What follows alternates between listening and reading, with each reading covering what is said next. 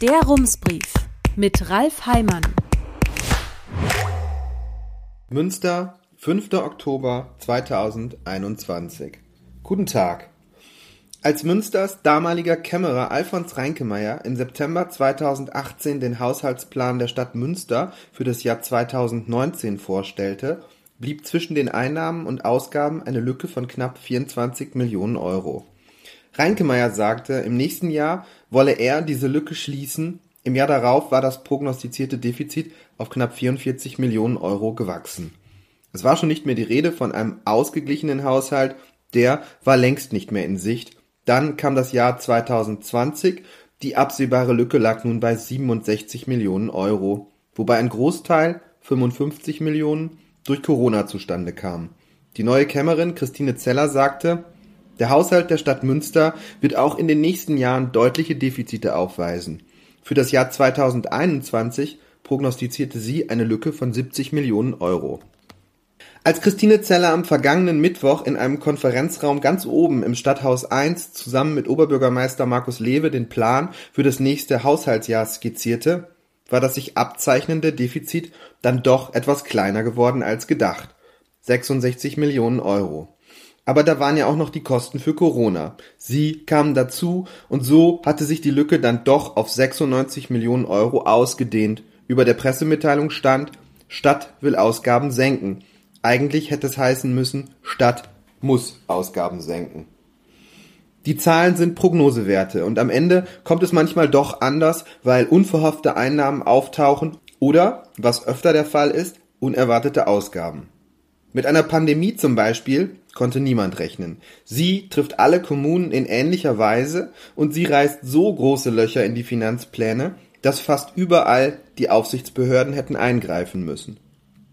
Gelingt es einer Kommune nicht aus eigener Kraft einen Haushalt aufzustellen, in dem Einnahmen und Ausgaben einander entsprechen, muss sie einen Plan aufstellen, in dem sie aufzeigt, wie sie ihre Finanzen wieder ins Gleichgewicht bringen will, ein sogenanntes Haushaltssicherungskonzept.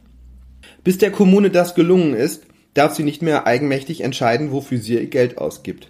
In dieser Zeit hat die Aufsichtsbehörde das letzte Wort. Für die Stadt Münster ist das die Bezirksregierung am Domplatz. Die Haushaltssicherung ist in Nordrhein-Westfalen kein ungewöhnlicher Zustand. Nach Zahlen des Städte- und Gemeindebunds mussten sich zuletzt etwa ein Viertel aller Kommunen für ihren Haushalt eine Genehmigung einholen. Damit nicht noch mehr Städte und Gemeinden an die Leine der Aufsichtsbehörde geraten, hat das Land den Kommunen einen Zauberstab geschenkt. Mit diesem Zauberstab, das Land nennt ihn Bilanzierungshilfe, können die Kommunen die Corona-Kosten vorübergehend aus ihrer Bilanz verschwinden lassen. So gewinnen sie Zeit. Münster kann auf diese Weise im nächsten Jahr Ausgaben in Höhe von etwa 30 Millionen Euro aus dem Haushalt herauszaubern. Der Zauber wirkt allerdings nur vier Jahre lang. Ab 2025 müssen die Kommunen ihre Corona-Aufwendungen dann doch in der Bilanz zeigen, allerdings nicht mit einem Mal, sondern verteilt auf die folgenden 50 Jahre. Es ist ein bisschen wie ein fiktiver Kredit, den die Kommunen sich selbst geben und dann abstottern dürfen. Gäbe es den Zauberstab nicht, stünde Münster schon sehr bald mit dem Rücken zur Wand. Die Haushaltssicherung droht der Stadt seit Jahren, aber irgendwie ist es dann doch immer gut gegangen. Das lag vor allem an der größten Einnahmequelle, der Gewerbesteuer. Sie hat die Stadt immer wieder herausgerissen. Stellt man die Entwicklung der Gewerbesteuereinnahmen in Münster auf einem Zeitstrahl dar, geht es im leichten Zickzack stetig nach oben. Im Jahr 2000 kamen über diese Steuer 199 Millionen Euro in die Kasse, im kommenden Jahr werden es den Plänen nach 320 Millionen sein. Die Gewerbesteuer füllte mit den Jahren einen bilanziellen Geldspeicher, die sogenannte Ausgleichsrücklage, auf den die Stadt immer dann zurückgreifen konnte, wenn sich im Haushalt wieder eine Lücke auftat. Aber die Reserve wird in den nächsten Jahren schmilzen. Ende des vergangenen Jahres lagen dort noch etwa 150 Millionen Euro. Aber wenn sich alles so entwickelt, wie die Stadt es prognostiziert, ist der Posten Ende 2025 geplündert. Dann bleibt noch eine allerletzte Reserve, die allgemeine Rücklage. Muss eine Kommune aus ihr in zwei aufeinanderfolgenden Jahren jeweils mehr als fünf Prozent in Anspruch nehmen, um ihren Haushalt ins Gleichgewicht zu bringen, bedeutet auch das, sie muss an die Leine der Aufsichtsbehörde. Mit etwas Pech könnte das in Münster in fünf Jahren der Fall sein. Tritt die Prognose ein, wird Münster im Jahr 2025 zum Ausgleich des Haushalts mehr als fünf Prozent der allgemeinen Rücklage benötigen. Es kann noch viel passieren bis dahin und es gäbe zwei Möglichkeiten, das Problem zu lösen. Die eine ist, die Stadt nimmt mehr Geld ein, die andere, die Stadt gibt weniger aus. Neue Einnahmen sind nicht in Sicht. Mit den Ausgaben ist es dann aber auch wieder so eine Sache. Die Stadt beschwört seit Jahren den Wunsch, den Haushalt zu konsolidieren, aber weniger auszugeben, ist ihr nicht gelungen. Im Gegenteil. Vor zwölf Jahren, als Oberbürgermeister Markus Lewe ins Amt kam, hatte der Haushaltsplan für das laufende Jahr ein Volumen von 766 Millionen Euro. Das bedeutet, auf der einen Seite standen Erträge in dieser Höhe, auf der anderen Seite Aufwendungen. Der Haushalt war ausgeglichen. Das gelang auch damals schon nur, weil die Stadt die Lücke von 39 Millionen Euro aus der Ausgleichsrücklage stopfte. Heute geht es um ganz andere Dimensionen. Das Volumen des aktuellen Haushaltsplans liegt bei 1,4 Milliarden Euro. Aber wo ist denn nun zu erkennen, dass die Stadt sparsamer sein wollte? Wenn man nach Posten sucht, die gestrichen worden sind, nach gekürzten Stellen oder nach gesenkten Zuschüssen, dann sind diese Bemühungen kaum zu sehen, um nicht zu sagen gar nicht. Die im Haushaltsplan angesetzten Zuschüsse sind im Vergleich zu denen im vergangenen Jahr um 7 Millionen Euro auf 153 Millionen Euro gestiegen. Und wenn man sich ansieht, wohin diese Zuschüsse fließen, dann ist klar, dass es bei jeder einzelnen Kürzung einen Aufschrei geben würde. Den größten Block macht mit knapp 134 Millionen Euro der Zuschuss für die Kinder-, Jugend- und Familienhilfe aus. Dann kommen die sozialen Leistungen 6,7 Millionen, die Sportförderung 4,6 Millionen, Kultur und Wissenschaft 3 Millionen, Schulträgeraufgaben 2,1 Millionen Wohin möchte man da das politische Signal senden, wir werden sparen? Die CDU hatte im Juni eine Prioritätenliste vorgeschlagen, die eine Antwort auf die Frage gibt, welche Ausgaben für die Stadt am wichtigsten sind. Die Stadtverwaltung sollte diese Liste erstellen, so beschloss es der Rat, die Liste ist allerdings noch nicht fertig. Wir sind dabei, sagte Christine Zeller am Mittwoch. Die Stadt hat den Wildwuchs an Zuschüssen selbst gefördert, wenn sie in der Vergangenheit Gelder gewährte, dann galt die Zusage, bis die Stadt sie wieder zurücknahm. Doch das passierte nur selten. Eher kamen neue Zuschüsse hinzu. In Zukunft soll das anders sein. Im Mai hat der Rat beschlossen, ab sofort gilt eine sogenannte Sunset-Klausel. Es war ein Vorschlag der FDP. Sunset bedeutet Sonnenuntergang und das ist ein etwas zu romantisches Bild dafür, dass jeder Zuschuss ab sofort eine Frist bekommt und eine Laufzeit von maximal zehn Jahren. Danach müssen die Zahlungen nicht automatisch enden, aber die Stadt überprüft dann, ob sie weiterhin fließen sollen. Die bestehenden freiwilligen Zuschüsse will man nach und nach umwandeln.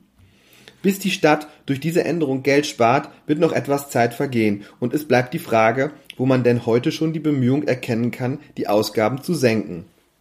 Doch das wäre, so erklärt Christine Zeller es, erst der zweite Schritt. Der erste sei gewesen, Aufwendungen, bei denen das möglich sei, nicht anzuheben. In vielen Fällen sei das aber nicht möglich, aufgrund von gesetzlichen Verpflichtungen oder weil Zahlungen in der Vergangenheit schon für mehrere Jahre zugesagt wurden. So wachsen die Ausgaben erst einmal weiter. Und da ist noch ein anderes Problem, das ebenfalls mit Ausgaben zu tun hat, allerdings mit Ausgaben, die die Stadt geplant hatte, aus denen dann aber nichts wurde. So ergab sich hier zwar im Ergebnis der Eindruck, die Stadt hat weniger ausgegeben, als sie eigentlich wollte, und das war auch tatsächlich so, allerdings nicht, weil die Stadt so sparsam war, sondern weil sie viel plante, aber wenig davon umsetzte. Das blähte den Haushalt in den vergangenen Jahren immer weiter auf. Der Grund ist folgender.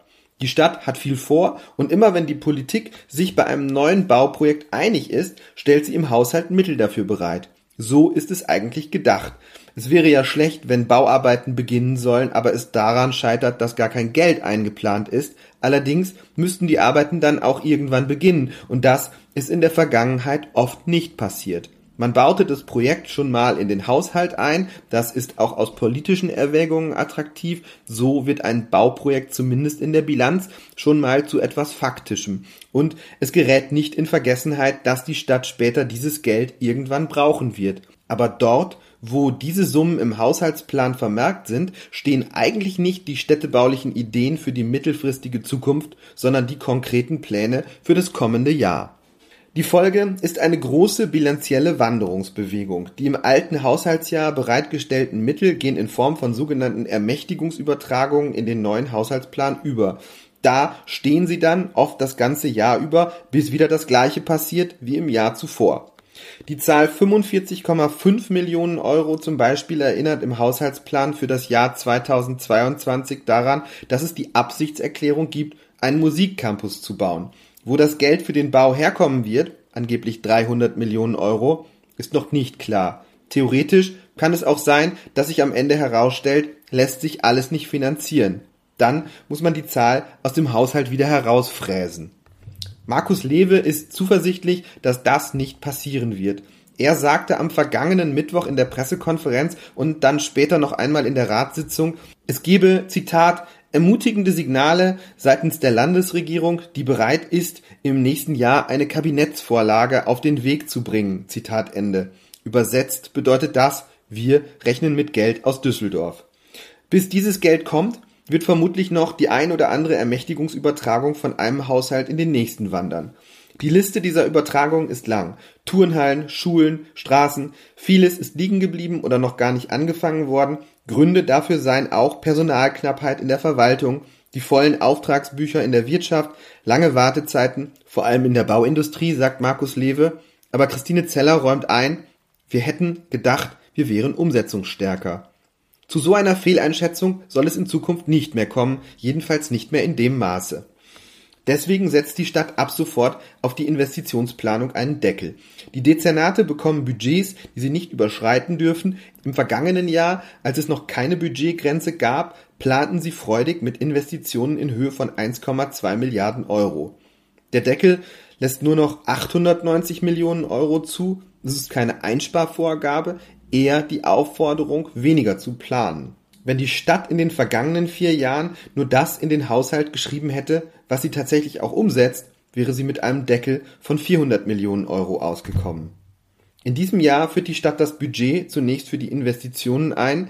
Das sind Aufwendungen, die ihre Wirkung erst später entfalten. Im Gegensatz dazu stehen die konsumtiven Ausgaben, die ihren Nutzen im laufenden Haushaltsjahr stiften. Energiekosten, Sozialleistungen, Gehälter. Im nächsten Jahr sollen dann auch Dezernatsbudgets für diesen Bereich kommen. Christine Zeller sagt, ich vermute mal, das wird nicht ganz angenehm. Und es gibt noch einen anderen Bereich, über den die Stadt das sagen könnte. In diesem Jahr hat Münster vom Land 67 Millionen Euro über sogenannte Schlüsselzuweisungen bekommen, mit denen das Land die Kommunen unterstützt. Im nächsten Jahr werden es nur noch 35 Millionen sein. Das liegt an einer Änderung im Gemeindefinanzierungsgesetz. Die Landesregierung will finanziell schwächere Kommunen mehr unterstützen. Um die finanzielle Stärke zu bewerten, schaut sie auf die Gewerbesteuerhebesätze. Der Hebesatz ist ein Faktor, mit dem Städte und Gemeinden die Höhe der Gewerbesteuer selbst steuern können. Ein hoher Hebesatz bedeutet, hier wird etwas mehr Gewerbesteuer fällig. Und das ist an den attraktiven Standorten der Fall, zu denen die kreisfreien Städte zählen, auch Münster. Im Rathaus ist man mit der neuen Regelung nicht so richtig zufrieden. Es komme ja nicht von ungefähr, dass kreisfreie Städte einen höheren Hebesatz haben, sagte Markus Lewe am vergangenen Mittwoch. Es gibt dort auch mehr Leistung, die abgerufen werden kann, sagte er. Die kreisfreien Städte versorgten auch die Region. Sie böten Leistungen, die, Zitat, irgendwo finanziert werden müssen. Zitat Ende. Das Gegenargument wäre wiederum, wer mehr leisten kann, braucht weniger Hilfe. Das alles sind zwar nicht so gute Aussichten, wenn es darum geht, die hohen Ausgaben der Stadt zu finanzieren. Wenn man jetzt doch etwas Gutes daran sehen wollen würde, könnte man sagen, das werden sicher spannende Haushaltsberatungen. Im November will der Rat den neuen Haushalt beschließen. Herzliche Grüße, Ralf Heimann. Rums, neuer Journalismus für Münster. Jetzt abonnieren. rums.ms